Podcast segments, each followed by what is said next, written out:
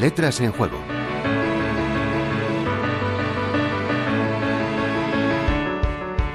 No les descubrimos nada si les contamos que en estas fechas se vuelven a poblar los gimnasios de nuevos clientes y aumentan considerablemente las inscripciones a las academias de idiomas.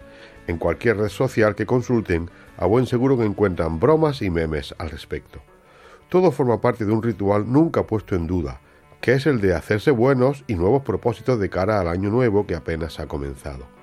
Retomar esa afición abandonada, volver a contactar con amigos o familiares relegados por largo tiempo y de manera muy recurrente cuidarse un poco más, lo cual en muchas ocasiones supone encarar de una vez por todas la tarea de hacer deporte en serio, acaso recobrar la sana costumbre de salir a correr y, por qué no, atreverse por fin con la famosa maratón, sin duda una de las más icónicas y míticas de las pruebas deportivas.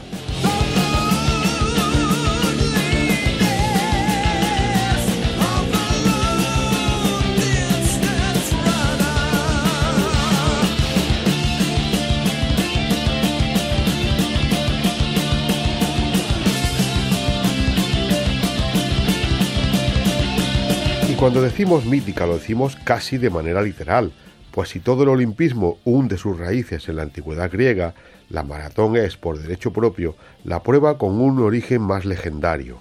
¿Que no lo conocen todavía? En Letras en Juego les sacamos de dudas. Que la maratón tiene un recorrido de 42 kilómetros y 195 metros es bastante conocido, y a los menos relacionados con esta disciplina acaso les sorprenda lo particular de la distancia. Para explicarlo, hay que echar la mirada atrás, muy atrás, más de un par de milenios, en concreto hasta llegar al año 492 antes de nuestra era. En esa época, Darío el Grande, rey de los persas, o rey de reyes, como le gustaba autodenominarse, se plantó en tierras griegas con la noble intención de invadirlas. Grecia no era, ni lo sería hasta mucho tiempo después, un país cohesionado, sino que las famosas ciudades-estado se autogestionaban según sus intereses particulares. Si es cierto que Atenas en esa época ejercía un cierto liderazgo en su entorno, como le ocurría por ejemplo a Esparta, tantas veces aliada como enemiga de Atenas. El caso es que el famoso general ateniense Milcíades consiguió vencer a los persas cerca de Atenas y ordenó a uno de sus correos, un hemeródromo, que fuese a su capital a anunciar la buena noticia. Este correo tenía, según la leyenda, por nombre Filipides.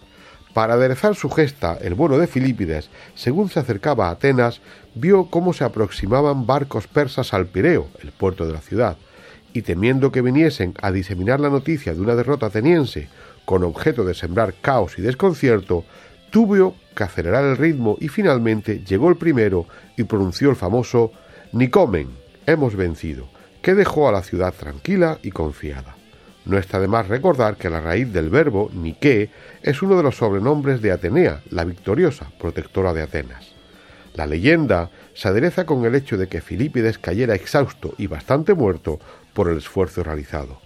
¿Dónde se había celebrado la batalla? En la llanura de Maratón, a unos 40 kilómetros de Atenas, 42 kilómetros y 195 metros según los puristas.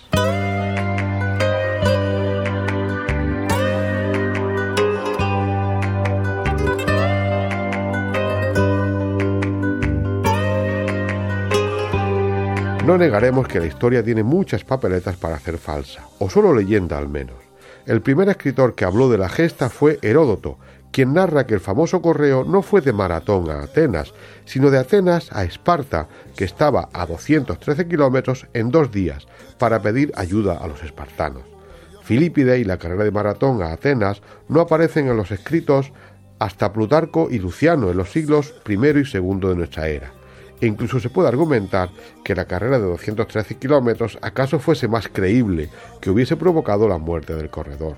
Pero lo cierto es que el filólogo Michel pidió al famoso varón Pierre de Coubertin que las Olimpiadas se celebrase una carrera con este nombre y esta distancia, y lo demás es historia o leyenda, como ustedes prefieran.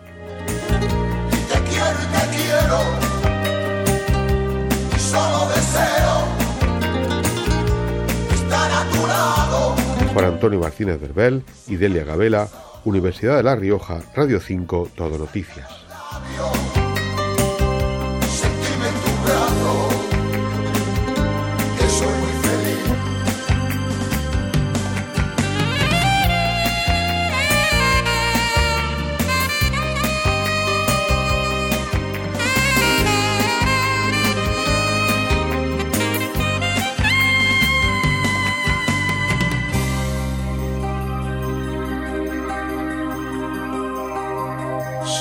Das a elegir entre tú y ese cielo donde libre el vuelo para ir otros nidos hay amor. Me quedo contigo si me das a elegir entre tú y mis ideas que yo sin ella soy un hombre perdido